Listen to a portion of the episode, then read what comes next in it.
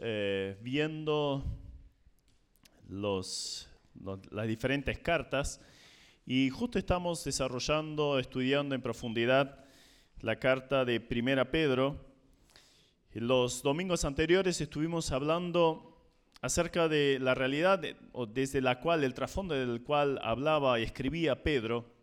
Pedro estaba siendo, o los cristianos de la época estaban siendo perseguidos y luego Pedro inclusive fue crucificado boca abajo, como se sabe acerca de la tradición.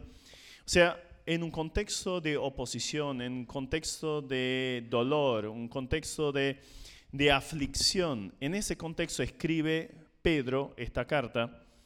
Pero ahora, justo los últimos pasajes que estuvimos viendo, trataban acerca de, del cristiano, su rol en la sociedad.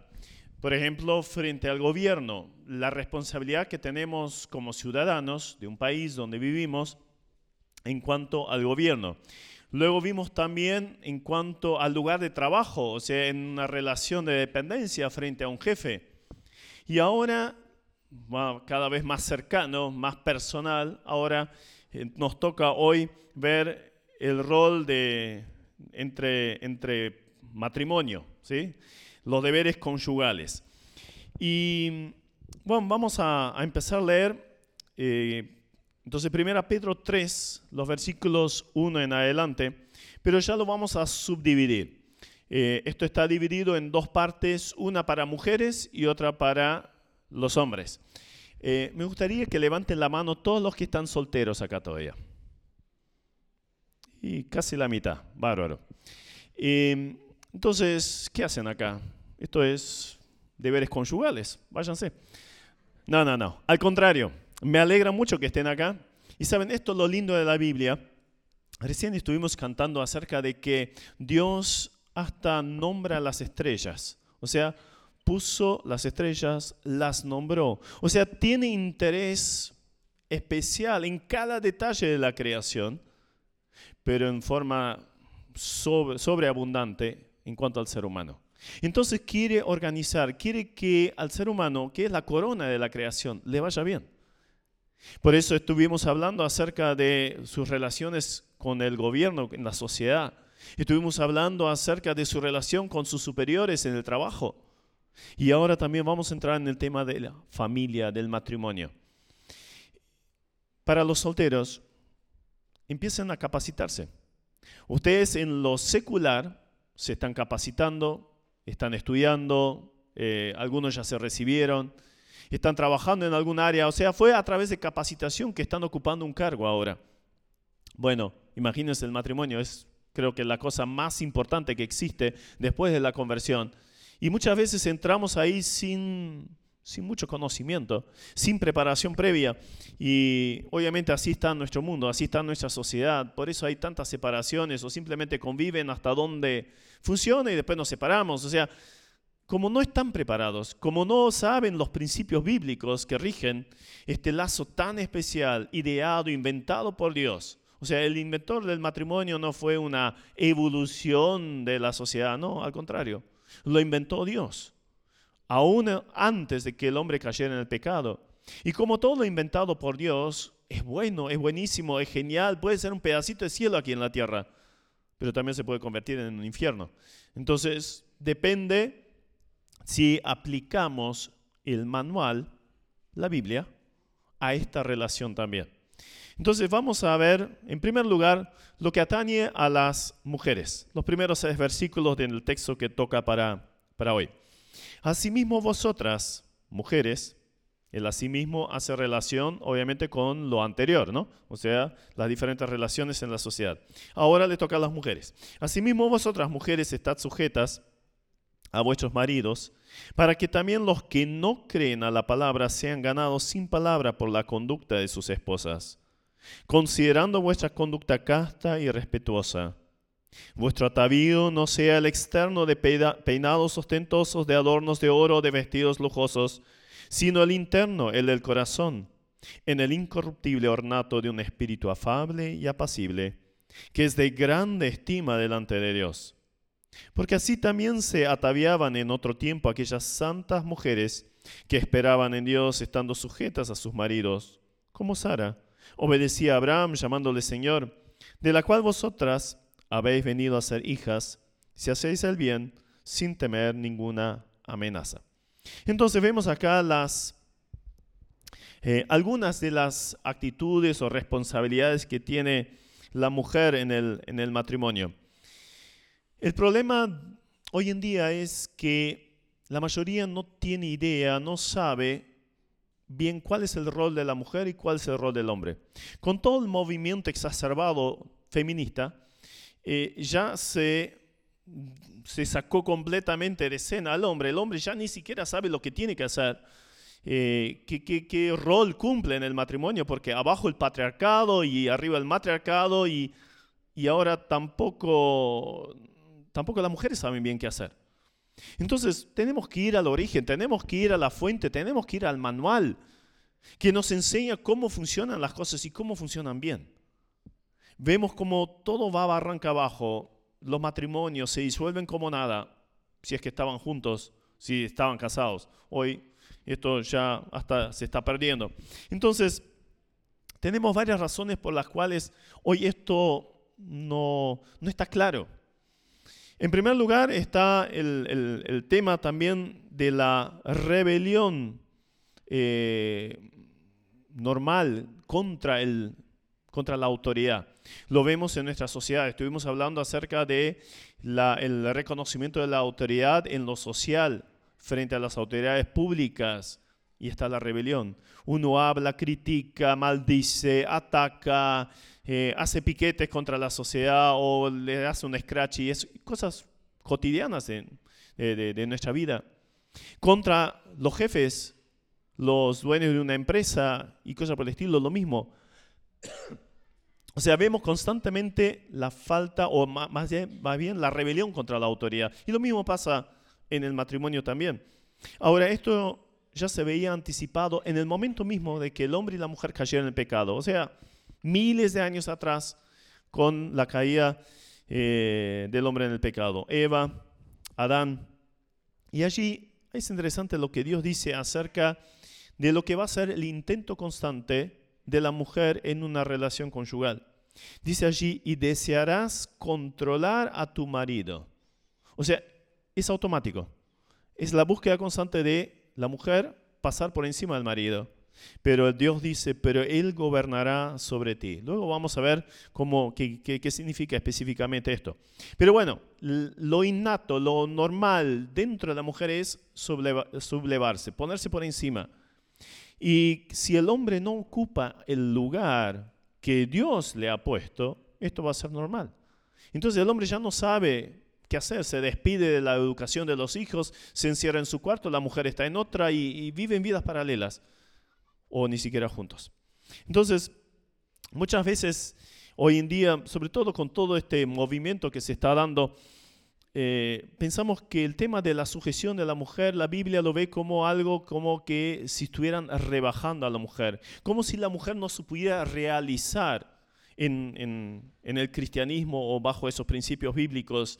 Está condenada a una vida miserable, una vida de, esclavitud o algo por el estilo, como vemos en otras culturas. Es interesante, el cristianismo es la única donde se da justamente lo inverso. Anda a ser mujer de, un jeque, jeque árabe. Eh, te la regalo. Eh, bueno, no te la regalo en realidad. No te lo deseo.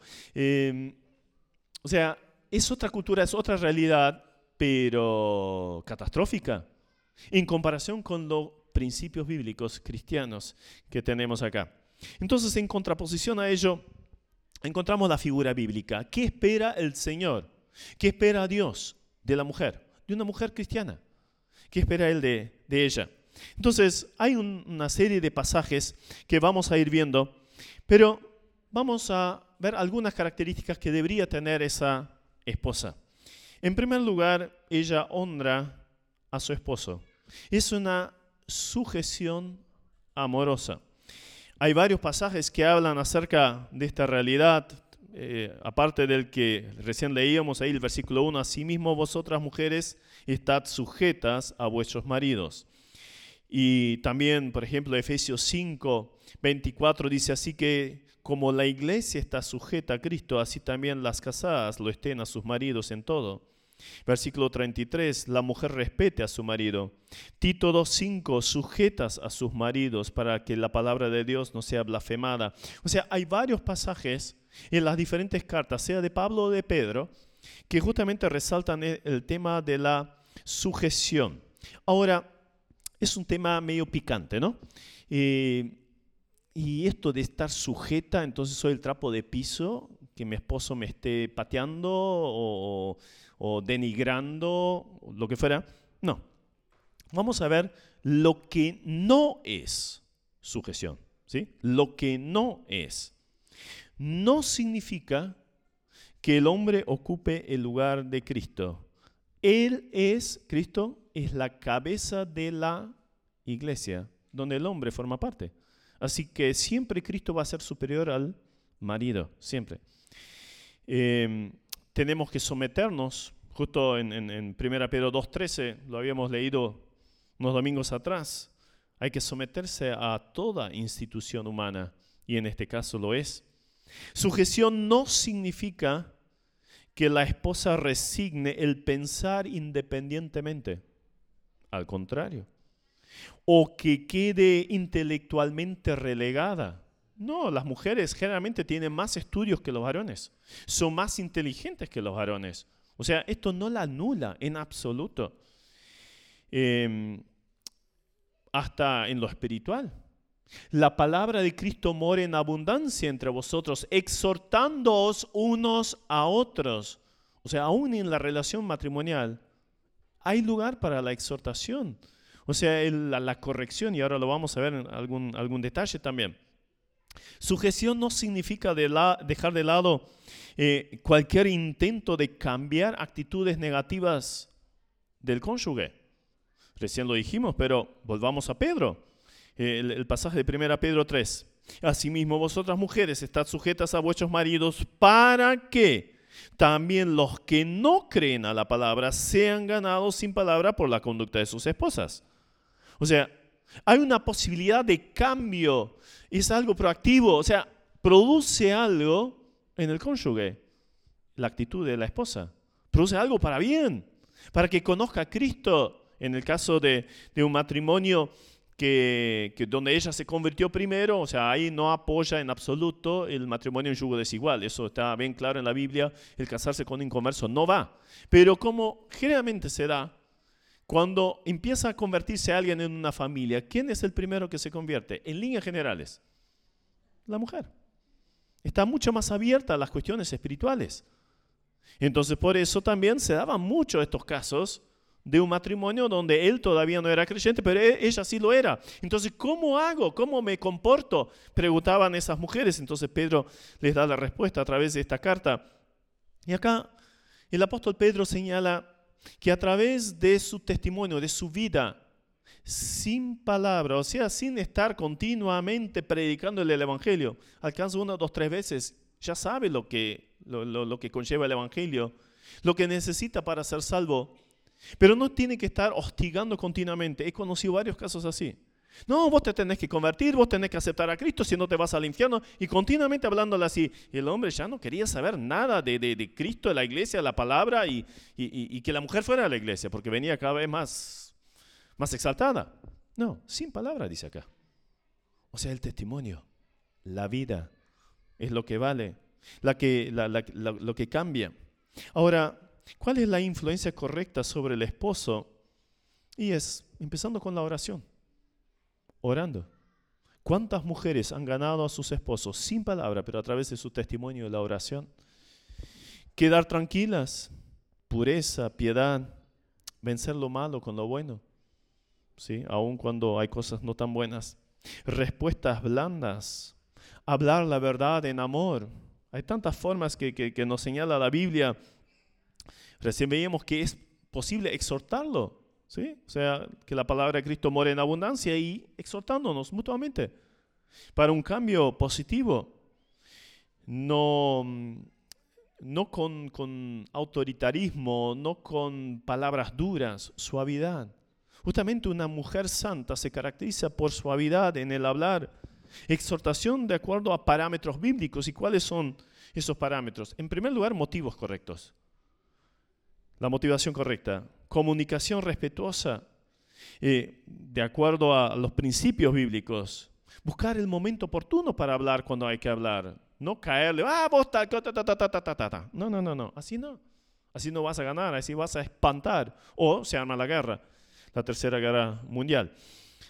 Hacerlo con espíritu de sujeción. Sujeción no significa seguir cualquier deseo del hombre. Bien claro esto, ¿sí? No significa seguir cualquier deseo del hombre. Por ejemplo, si va en contra de parámetros bíblicos, no leas más la Biblia, no ores más, no vayas a la iglesia. Y hay principios claros en la Biblia que me exhortan a lo contrario. No hablar de Cristo a mis hijos. La Biblia dice lo contrario. Entonces hay que hacerlo. Em, también si la incentiva a hacer algo pecaminoso, no va. ¿Sí? O mentir, em, decirle a fulano tal cosa y es una mentira. No, no, con esto no cuentes. Esto no lo voy a hacer. O sea, no es sujetarme a todo, es sujetarme a lo correcto. Hay ciertas cosas que evidentemente no va. También en, eh, acá en nuestro pasaje decía allí en el versículo 6, como Sara obedecía a Abraham, llamándole Señor, de la cual vosotros habéis venido a ser hijas, si hacéis el bien sin temer ninguna amenaza. Eh, MacArthur eh, escribe acerca de este pasaje, o de, esta frase, una mujer que se dispone a sujetarse a su esposo no salvo, puede sentir ciertos temores en cuanto a la dirección en que la puede llevar esta sujeción.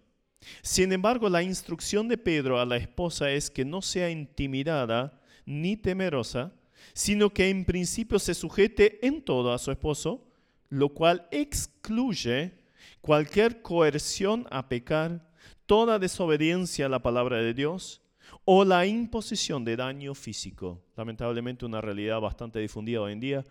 Eh, no al daño físico, no a la violencia, sea emocional, psicológica o física. No va. Acá la palabra de Dios es bien clara. O sea, sujeción sí, pero tampoco aceptar un daño específico. La sujeción entonces es un llamado espiritual para la, para la esposa. Tampoco la sujeción es algo de inferioridad, que la mujer es menos que el varón. No. Pablo, al que muchos lo catalogan como machista por diferentes mandamientos que ha dado respecto a las mujeres, él justamente dijo, ya no hay libre ni esclavo, ni mujer, ni varón. Todos son iguales, iguales frente a Dios. No hay diferencia, no hay prioridad eh, en, cuanto a la, a la aceptación frente a Dios, al contrario. Sujeción no significa que el hombre sea infalible, ninguno lo es. ¿Recuerdan que Jesús estuvo sujeto a sus padres? ¿Recuerdan? Allí en Lucas decía eso, ¿no? El joven Jesús, adolescente. Se sujetó a sus padres y luego ocupó el, trabajo, el negocio de su padre cuando éste murió. Sujeción a sus padres. ¿Eran infalibles José y María? No, no lo eran, pero se sujetaba. Entonces, esto no significa que el varón sea infalible, pero hay que sujetarse igual. Entonces, vemos allí que ciertas cosas que no son la sujeción, pero ahora lo que sí es la palabra sujeción está formada por dos palabras griegas, hupo, debajo, tazo, poner, o sea, estar por debajo. Recién vimos no en valor. ¿sí? Frente a Dios valemos lo mismo.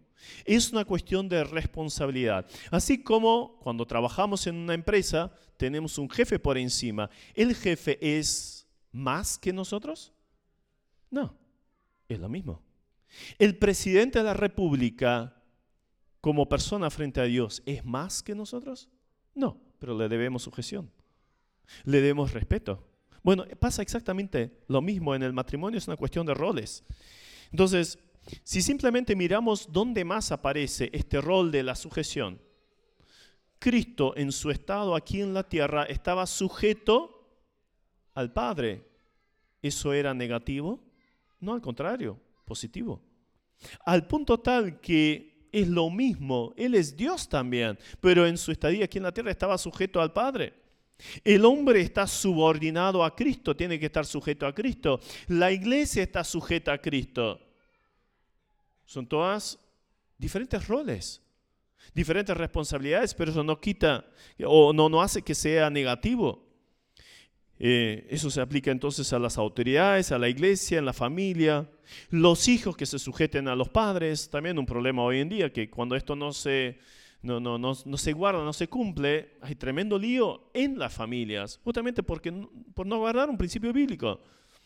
También los más jóvenes a los ancianos, autoridades en la iglesia. O sea, hay una serie de áreas donde aparece la misma idea, el mismo concepto.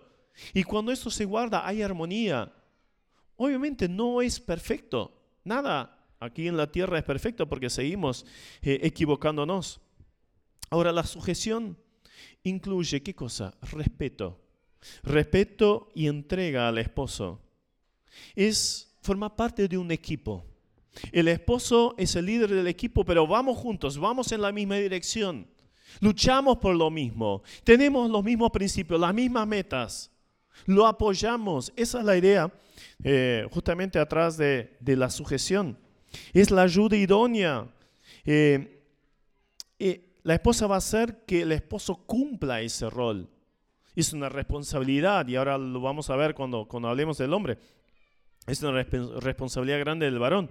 Entonces, la esposa lo apoya, lo anima a ocupar ese rol por naturaleza va a intentar sobreponerse a él, por naturaleza, pero pecaminosa. Pero Dios había dicho que esto no sea así, es al revés. Entonces, cumplamos con ese objetivo puesto por Dios, entonces las cosas van a marchar bien en el matrimonio. La sujeción es un asunto que requiere la voluntad. Allí habla de Abraham, habla de Sara. Eh, uno tiene que decidirse a hacerlo no me nace, dirá alguna. Y con razón, no, no nace.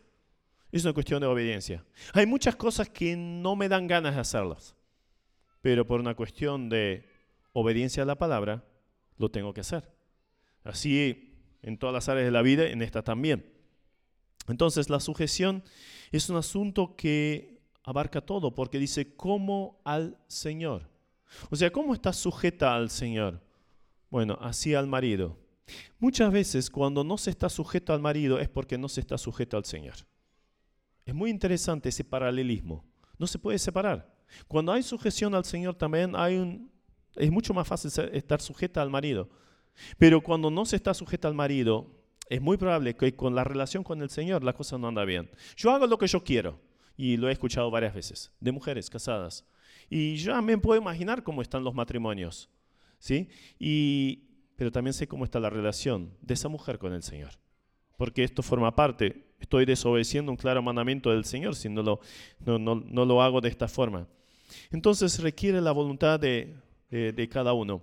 ¿Recuerdan Jesús allí en Getsemaní? Su voluntad personal, ¿cuál era? Que pase de mí esa copa. O sea, no quiero el sufrimiento de la cruz, no lo deseo, me resisto.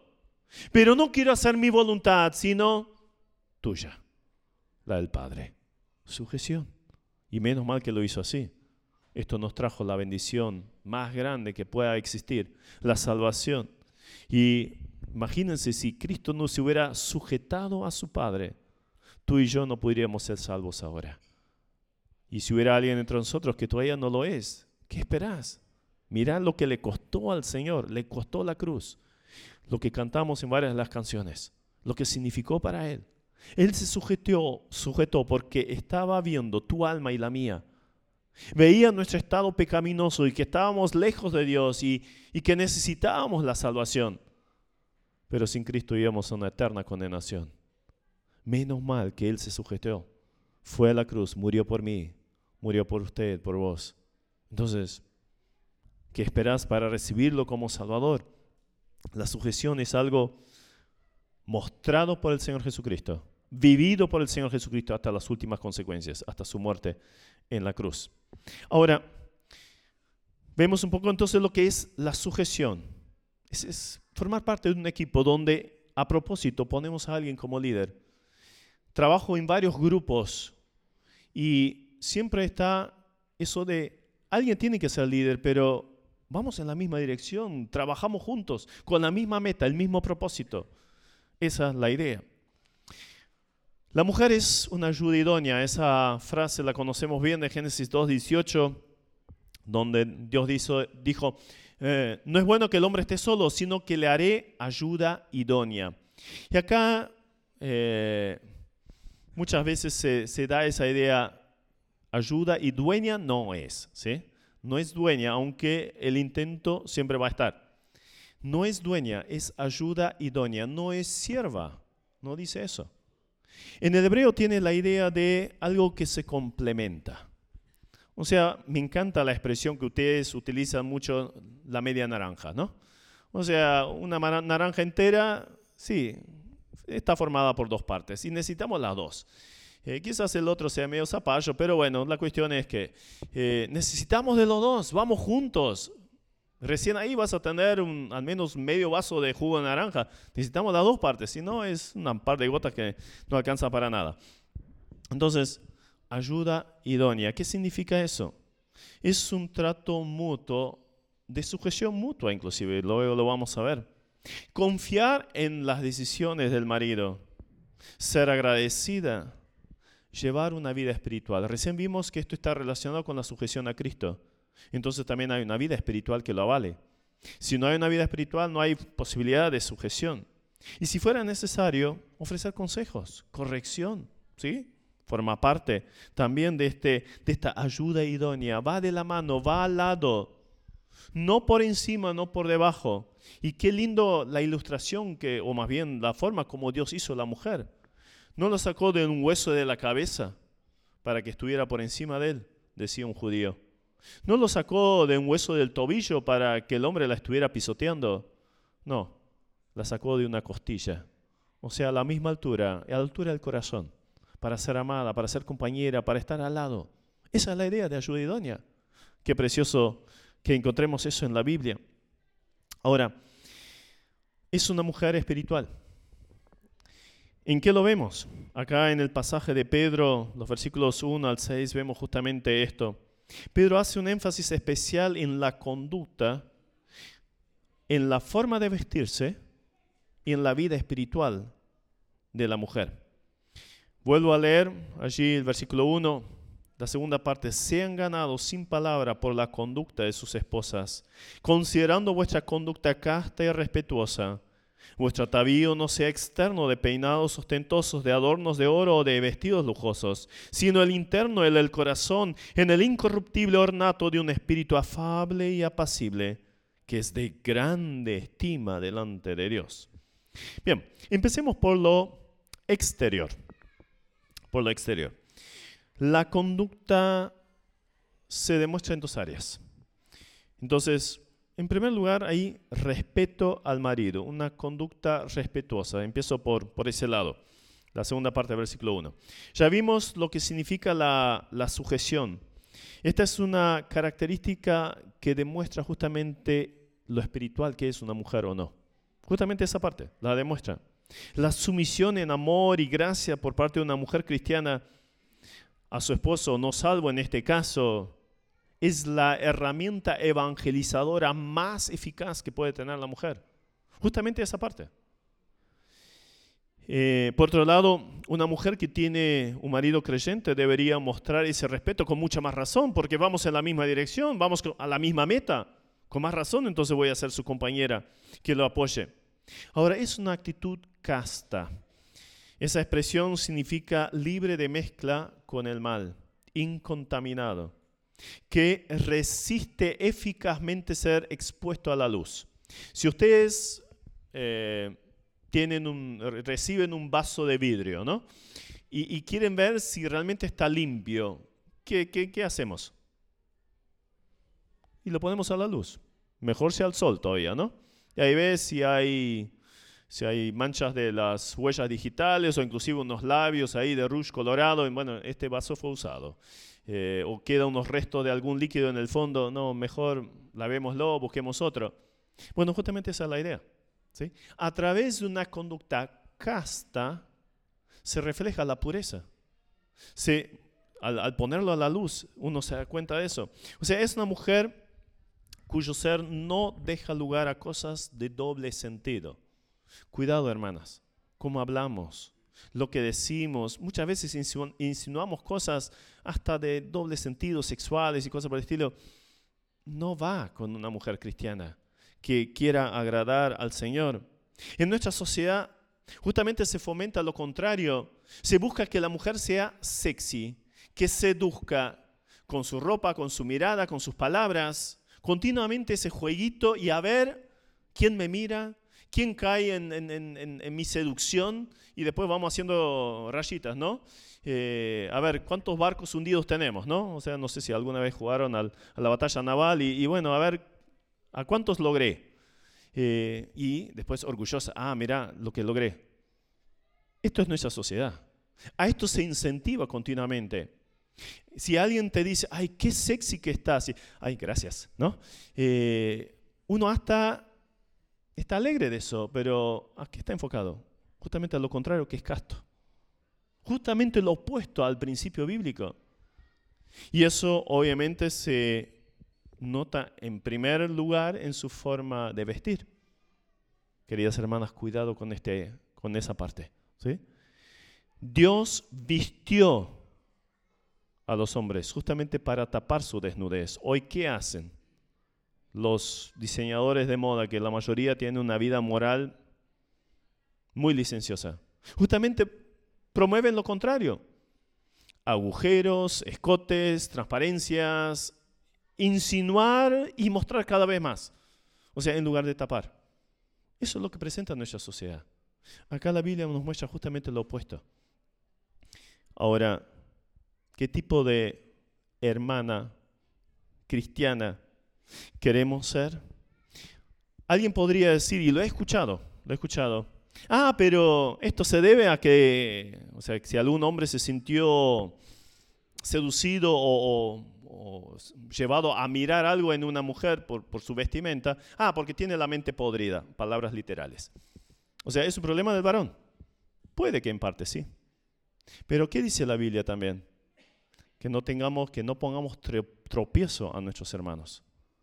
Entonces, si continuamente miran a cierta parte de tu cuerpo, evidentemente algo está mal ahí. Estás mostrando algo, insinuando algo que no corresponde. Entonces, cuidado con esto. Ahora, Pedro luego lo relaciona inmediatamente con la modestia en la vestimenta. O sea, no solo lo casto, sino también la modestia. Vuestro atavío, versículo 3, no sea el externo de peinados ostentosos, de adornos de oro o vestidos lujosos. Esto era evidentemente una costumbre que se daba en aquel entonces, de que hacían unos tremendos peinados que parecían unas torres, entretejidos con cadenitas y cositas y adornos de oro, de perla.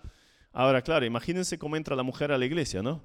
Toda, ¿no? Mírenme, ¿no? Y se sienta y mirando para los costados y claro, todo el mundo mira para la torre que tiene arriba de la cabeza. Y, y ahora pónganse en la situación de una hermanita sencilla que se sienta atrás de esa mujer. ¿Qué hace? No, no ve nada. Está buena la... Primero, no ve nada. Segundo, y creo que por ahí va a pasar el tema, ¿qué, va, qué sentimiento va a producir eso? Envidia, celos. Ella tiene, yo no. Y toda la reunión, ¿qué va a estar haciendo? Contando las perlitas que la otra tiene en el pelo, ¿no? O los adornitos de oro. Entonces, por un lado tenemos la envidia. Por otro lado, la ostentación, el orgullo. Mírenme, acá estoy yo. Y lamentablemente la vestimenta y los adornos están enfocados generalmente a esto.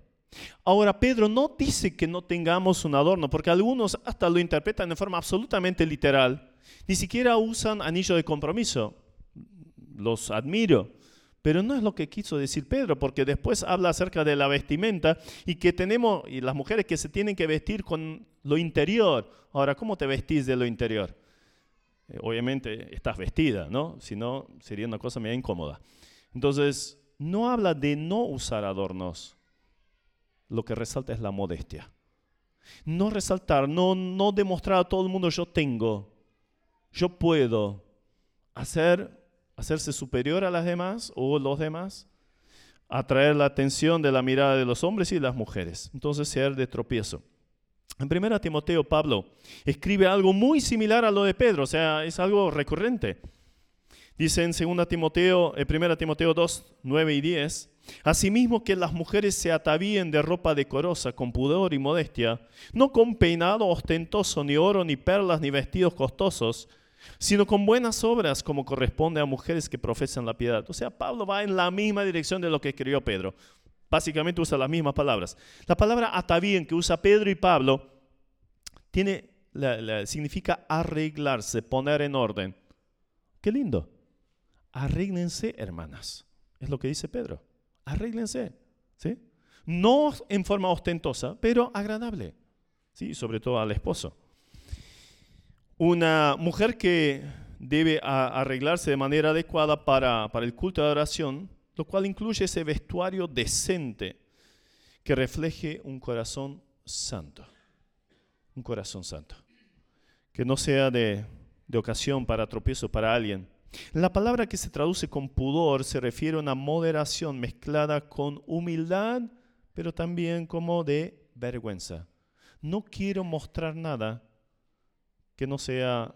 Otros no tienen que ver lo que ve mi marido en ese sentido. Lamentablemente hoy muchas veces es una invitación justamente a todo lo contrario, la vestimenta que se utiliza. Otra vez la palabra modestia, o sea, dominio propio sobre las pasiones, pasiones sexuales. Las mujeres piadosas aborrecen el pecado, controlan esas pasiones, como y pone el ejemplo de las mujeres piadosas del pasado y entre ellas señala o resalta en forma especial a Sara.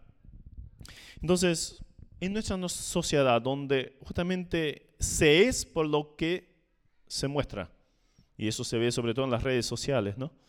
Es constantemente, acá estoy yo, y póngame muchos likes, y si no tengo likes, eh, no soy nada, no soy nadie. No, no, no caigamos en eso. Sos alguien para el Señor, eso es lo más importante. Y si tenés esposo, tenés que ser alguien para ella. Lo demás, olvídense. Eso da más tranquilidad. La mujer no está en esa presión de la sociedad. Yo tengo que para ser. No, ya eres. Y por eso disfrutar la vida, tranquila. Ahora, donde Pedro hace especial énfasis es en lo interior. Allí, versículo 4, el interno del corazón tiene que ser el adorno, en el incorruptible ornato de un espíritu afable, apacible, que es de grande estima delante de Dios. Espíritu afable, manso, humilde.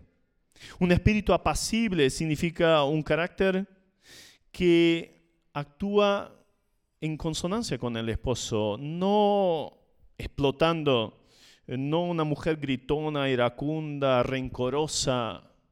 Cuidado con el rencor, queridas hermanas. Es uno de, de los grandes problemas que tienen, que tienen las mujeres, guardar rencor. Entonces, un espíritu apacible, déjalo en la mano del Señor. Háblalo, sí, puedes hablarlo con tu esposo o con el que fuera, ¿no? Pero ese espíritu apacible, esa es la forma que es estimada frente a Dios. Esas son las joyas con las cuales las hermanas se deberían adornar. Y esto tiene agrado frente a Dios. Entonces, cada vez que una hermana se atavía, de acuerdo a la palabra bíblica, o sea, se arregla. ¿Se arregló también en lo espiritual? Habría que preguntarse eso. ¿Lo que voy a comprar ahora honrará al Señor? ¿Va a dar gloria al Señor o va a atraer la atención de todos los hombres a mi alrededor y la envidia de las mujeres? Si nosotros nos fijamos en estos principios, ahí tenemos unas perlitas que son de adorno eterno dice acá el apóstol Pedro. O sea, es algo que va a permanecer para siempre. ¿Queremos eso o queremos un reconocimiento? ¡Ay, qué linda que está! ¡Wow! Mira esto, aquello, lo otro. ¿Cuánto te salió? Si ese es el comentario, mira, esto queda acá. Esto se va a perder algún día o lo, vas a tener que dejar a más tardar o te lo ponen en el cajón. Van y eso creo. Eh, porque en algún momento alguien te lo va a sacar. Esa es la realidad. Busca que que haya adorno celestial, eterno. Ahora pasemos a los esposos.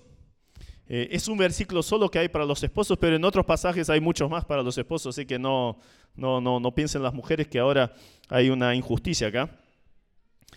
Vosotros, maridos, versículo 7, igualmente vivid con ella sabiamente, dando honor a la mujer como el vaso más frágil y como a coherederas de la gracia de la vida para que vuestras oraciones no tengan estorbo. Entonces, ¿qué tiene que hacer el hombre? Allí habla de un trato, de un trato igualmente, dice allí. Entonces vamos a ver algunos detalles. En primer lugar, un esposo que realmente refleja a Cristo, un hombre semejante a Cristo, como aparece en Efesios 5, donde hay unos cuantos versículos, sobre todos enfocados al esposo, ama.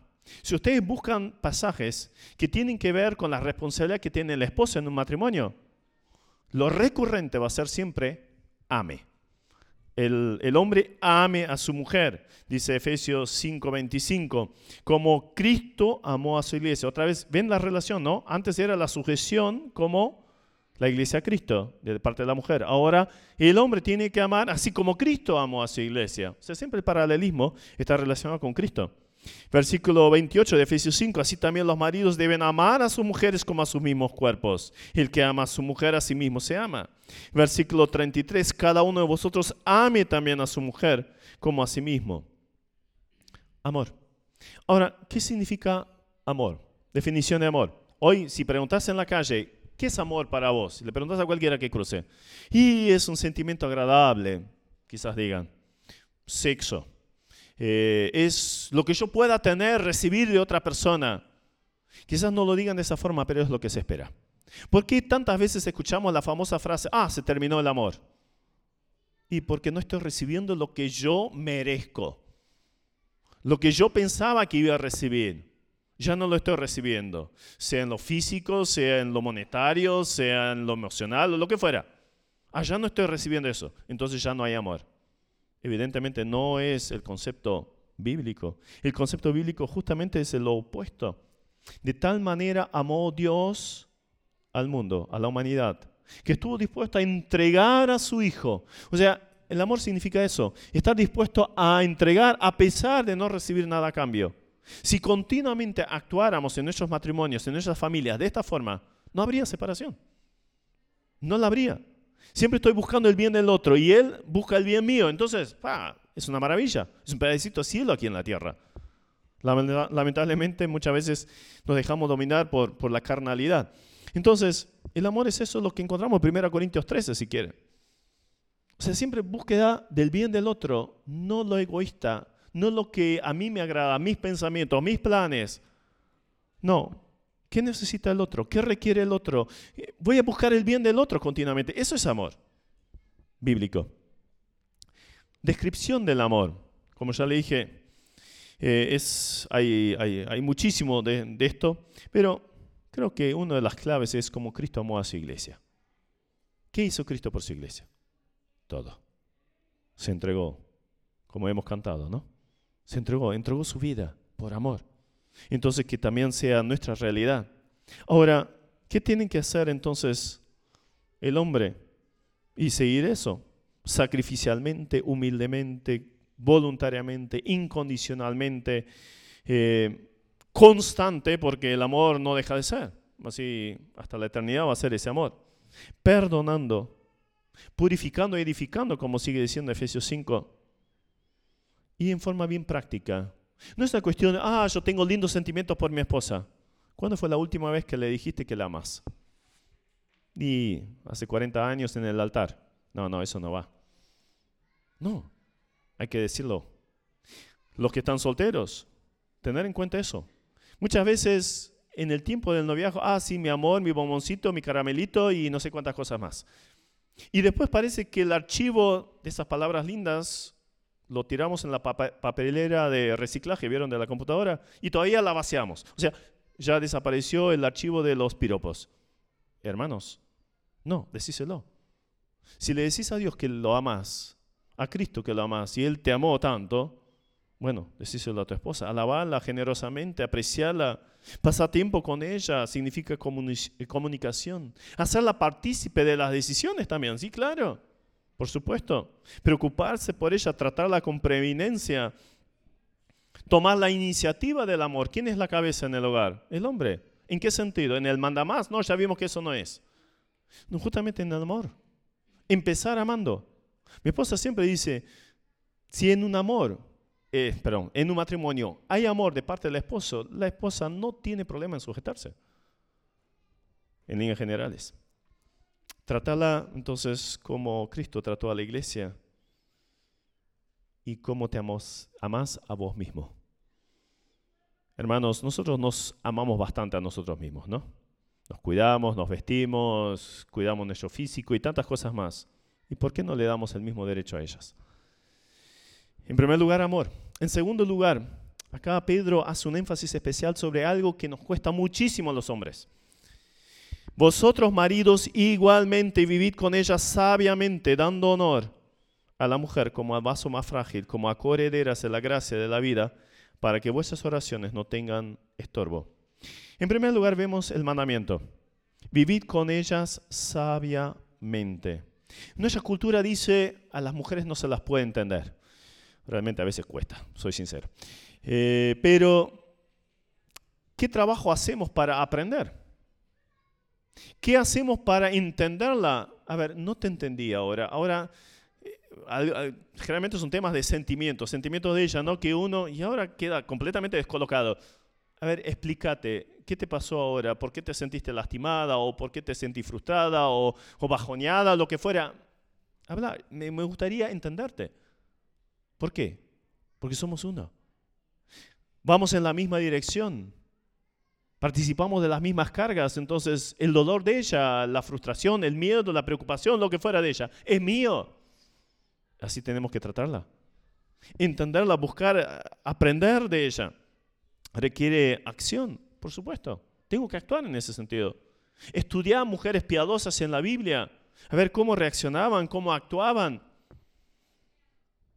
Es estudiar continuamente a la esposa y no terminamos de aprender. ¿eh? Yo me asombro cada tanto de nuevo, de algo nuevo que no, no tenía idea de, de mi esposa. Y eso que hace 25 años que estamos casados. ¿Cuál es la razón que da Pedro? Ah, y, usa la palabra igualmente. O sea, así como los, las mujeres tenían que sujetarse, así los hombres también. O sea, hay una, una acción, es recíproco. Y ahora, la razón. Maridos, igualmente haciendo un paralelo con las esposas, como coherederas de la gracia de la vida. Eso se refiere al matrimonio. O sea, gracia para el matrimonio, para la convivencia. La necesitamos, evidentemente tenemos que estar continuamente en dependencia del Señor para recibir esto y aplicarlo a nuestras vidas. Es una relación que cuenta y requiere continuamente de la gracia de Dios. La tenemos que buscar. ¿sí? De su plenitud tomamos gracia sobre gracia de la cercanía con el Señor. Entonces, ellas van a ser coherederas ya aquí en la tierra de todas las bendiciones y todo lo que Dios quiere hacer a través nuestro. Entonces, vamos de la mano, vamos juntos. Y esto tiene un enfoque eterno. El resultado, hay que tratarla como el vaso más frágil. Quiero empezar por el más frágil. Eh, si la mujer es más frágil, ¿el hombre qué es? Frágil. ¿Hay alguna duda, hermanos? Creo que no, ¿verdad? Somos muy frágiles en muchas áreas. Y gracias a Dios si tenemos una buena esposa al lado, que nos anima, que nos alienta, que nos levanta cuando estamos bajoneados, que nos corrige. Somos frágiles, caemos en pecado, nos equivocamos en nuestras decisiones. No somos infalibles, somos frágiles. Ahora, la esposa, acá Pedro dice que es más frágil. Quizás en la fuerza física es probable. Bueno, hay algunas que revolean al marido, pero eso son, algunas excepciones. Frágil, eh, quizás en el sentido sobre todo emocional. Tiende más a lo emocional, no tanto a lo eh, racional. Entonces, a veces, así como Eva fue engañada, dice Pablo, Adán, en cambio, pecó deliberadamente. Eva fue engañada. O sea, le dio lugar a las emociones, a, sentimientos y, eso fue peligroso para ella. Entonces, hay que tratarla de esta forma. Entonces, quisiera representarlo por algo que quizás algunos conocen, ¿no? Esa bolsa de boxeo. Hay algunos que lo tienen, lo he visto en algunas casas, que vuelven del trabajo y vienen y con unas ganas le pegan a esa bolsa y se sacan toda la molestia, la bronca que tenían con el jefe, con la actividad, lo que fuera de encima. Y a veces también la bronca que tuvieron en el matrimonio, bueno, se la descargan con esa bolsa. Bárbaro. Si tenés para eso, genial. No, no, no estás golpeando a la esposa. Pero ahí la idea es al vaso más frágil. A esta cosa le pegas duro y, y simplemente se sacude. Ahora, ¿cómo tratas a un vaso de cristal? ¿Cómo lo agarras? Con dos, tres dedos, ¿verdad? Bueno, esa es la actitud que debería tener un esposo con su esposa. Esa actitud de, cuidado, de ternura, de respeto, de, de tratarla como algo muy valioso. Bueno, eso es la esposa para el esposo. Muchachos, los solteros, vayan metiéndose eso en la cabeza. El trato con las chicas, nunca denigrante, nunca eh, cosas negativas respecto al cuerpo, por ejemplo. ¿sí? Rebajándolas. No, no va. Un muchacho cristiano trata bien a las chicas, las respeta y las respeta también en cuanto a relacionamiento. Y bueno, hoy con esta, mañana con otra. No, eso no va. Es una para la vida. Bueno, tratémosla con respeto. Es lo que nos dice la palabra. ¿Y cuál es el resultado? Ah, y, lidera eh, servicialmente. Eh, un hombre semejante a Cristo lidera. Recién vimos que la mujer se tiene que sujetar, entonces el hombre tiene que liderar, Y hay un montón de pasajes que dice justamente que el hombre tiene que ser la cabeza en el hogar. Ahora, ¿qué es ese liderazgo? En primer lugar, lo que no es. No es ser un dictador, no es ser el mandamás, nada que ver con esto. Hasta Jesús lo dice que los gentiles ejercen potestad, se enseñorean, pero un hombre semejante a Cristo no hace eso. No es vos haceme esto, limpiame los zapatos, haceme la camisa, la comida y todo. No, no, no, no, no, esto no va. No funciona así. Al contrario, todo lo contrario. No fuerza el sometimiento de la esposa, sirve. Porque el que quiere liderar, el que quiere ser el superior, tiene que ser el servidor, dice la Biblia. Si comprendiéramos esa realidad, no tendríamos problema con el tema de el hombre la cabeza y la mujer la sujeción. Porque el hombre sirve liderando o lidera sirviendo. Esa es la clave. Esa es la clave.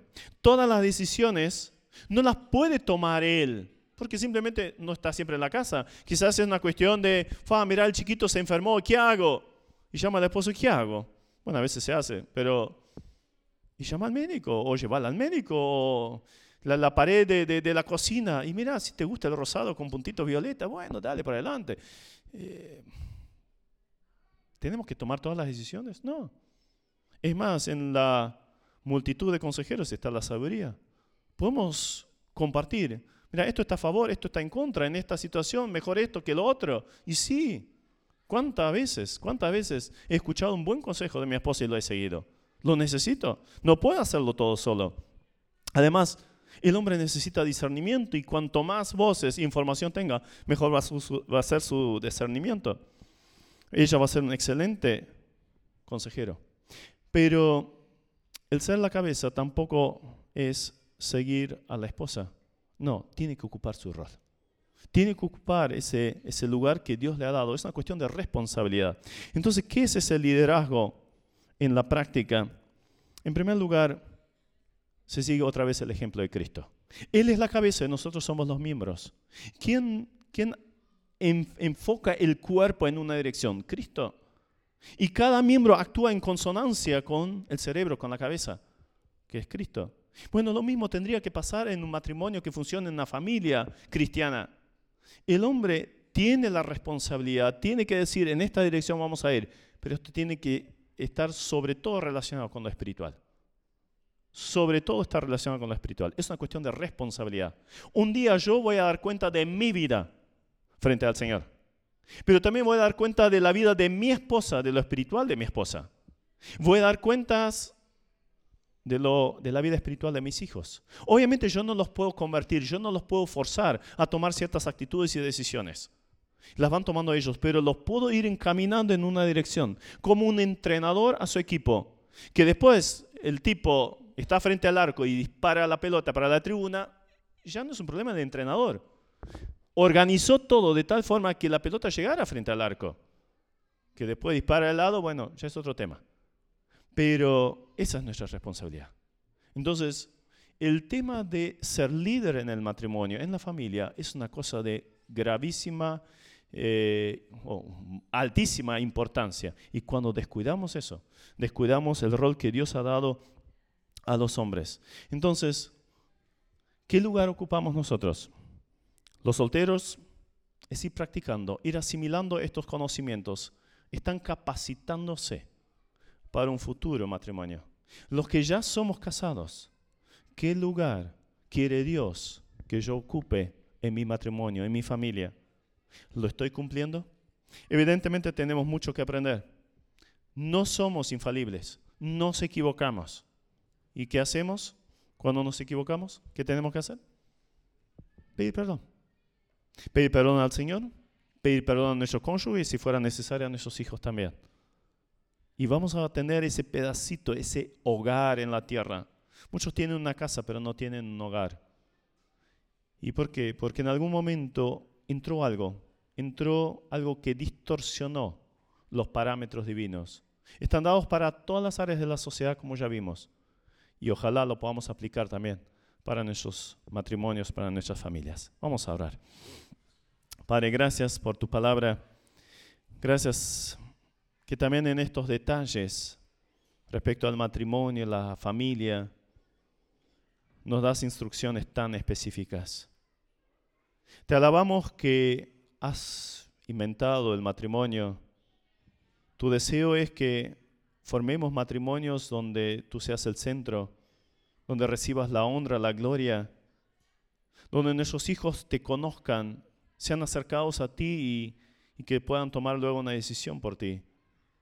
Quieres familias sanas que reflejen tu presencia en una sociedad donde justamente esto todo está desvirtuado, se ha perdido o se lucha a propósito en contra. Señor, guárdanos fieles los que estamos casados. Te pedimos por nuestros jóvenes que puedan encontrar esa ayuda idónea esa persona que tienes preparado para ellos, que no se equivoquen en estas decisiones y que luego formen matrimonios donde también se refleje tu presencia, donde tú seas el centro y sus hijos sean llevados a tus caminos, guiados a tus caminos. Que podamos ser ejemplo en una sociedad que ha perdido completamente el rumbo. Señor, cuídanos, cuida nuestras familias, cada familia aquí representada. Y también conoces los casos de familias que todavía no están completas, como justamente resalta acá el apóstol Pedro, que se puedan completar con un testimonio vivido de tu presencia, la cercanía contigo, de esposas sujetas, de maridos amorosos. Y Señor, donde el pecado ha hecho destrucción, te pedimos que tú consueles, animes, levantes, y que puedan, en la dependencia tuya, ser ejemplo para la generación que, sigue. Señor, bendice, bendice a nuestra iglesia, cuídanos muy cerca tuyo y acompáñanos también de regreso a nuestros hogares con tu paz, con tu bendición. Gracias, Señor, que podamos contar contigo. En el nombre de Jesús. Amén. ¿Está Noemí? ¿Noemí? Ah. Eh, estamos organizando algo para el Día del Niño. Pasa, pasa. Eh, tenemos, no sé si todos saben, pero arriba hay decenas de chicos. Eh, si tenemos todos los nombres, son más de 60, no siempre vienen todos, pero queremos hacer una actividad especial para el Día del Niño y necesitamos la colaboración de todos. Son muchos chicos, así que si todos ayudamos, podemos hacerle un regalito a cada uno. Noemí, unas palabritas. Bueno, lo que intentamos hacer es abrir una actividad que ayer presentamos a la reunión de señoras para toda la iglesia, porque obviamente son muchos más nenes de los que nosotros tenemos eh, de mujeres que ayer vinieron a la reunión. Lo que nosotros estamos buscando es hacer una bolsita eh, samaritana, vendría a ser sacando la aplicación de una cajita que se hace en Uruguay, en la cual queremos entregarle a, to- a todas las personas que quieran. Esto es abierto, voluntario y eh, es para que ustedes preparen un regalito para el Día del Niño para los nenes que vienen a la escuelita. ¿Cómo lo vamos a hacer? Lo primero que queremos hacer es un compromiso de oración. Le vamos a dar a las personas que quieran una manzanita con el nombre del nene y la edad. Y pedimos, las hermanas vamos a hacer unas bolsitas para poner adentro de esas bolsitas eh, algunos regalitos. Y le pedimos a ustedes que esos regalitos lo hagan pensando en el nene y en la edad que tiene el nene. Por ejemplo, si a mí me toca un nene de cuatro años, eh, lápices está bien, pero si me toca uno de 14, lápices no. Capaz un juego, capaz un par de medias. Y poner algunos regalitos adentro de, esas bolsitas eh, para entregárselos el día de eh, que festejemos el Día del Niño. A lo mejor no se lo vamos a dar a ese nene que yo me llevé la manzanita para orar. ¿Sí? Pero sí yo tengo que pensar en el regalito de acuerdo a la edad del nene que yo me llevo. ¿Eso se entiende? Si necesitan asesoramiento, qué podemos poner en la bolsita. Ayer en la reunión de señoras presentamos muchos regalitos que podíamos llegar a poner adentro de la bolsita, pero me lo olvidé, no lo traje ahora. Así que, este, pero sí nos gustaría que cada hermano se llevara un nene para orar durante todo este fin, durante todo este mes hasta que sea el Día del Niño y que colabore con estos regalitos para poder armar las bolsitas. Muchas gracias. Bueno, ya escucharon, tenemos muchos chicos arriba que no conocen a Cristo, que vienen de hogares carenciados de la villa en gran parte. Eh, queremos ganarlos para Cristo y eso se hace amando, como recién vimos hoy también. Así que es una forma de mostrar un amor práctico. Así que los que quieran participar de esto, contáctense con mí, anótense y pregunten lo que necesiten preguntar. Que tengan un excelente domingo, buena semana, que el Señor les bendiga en, en todo ello.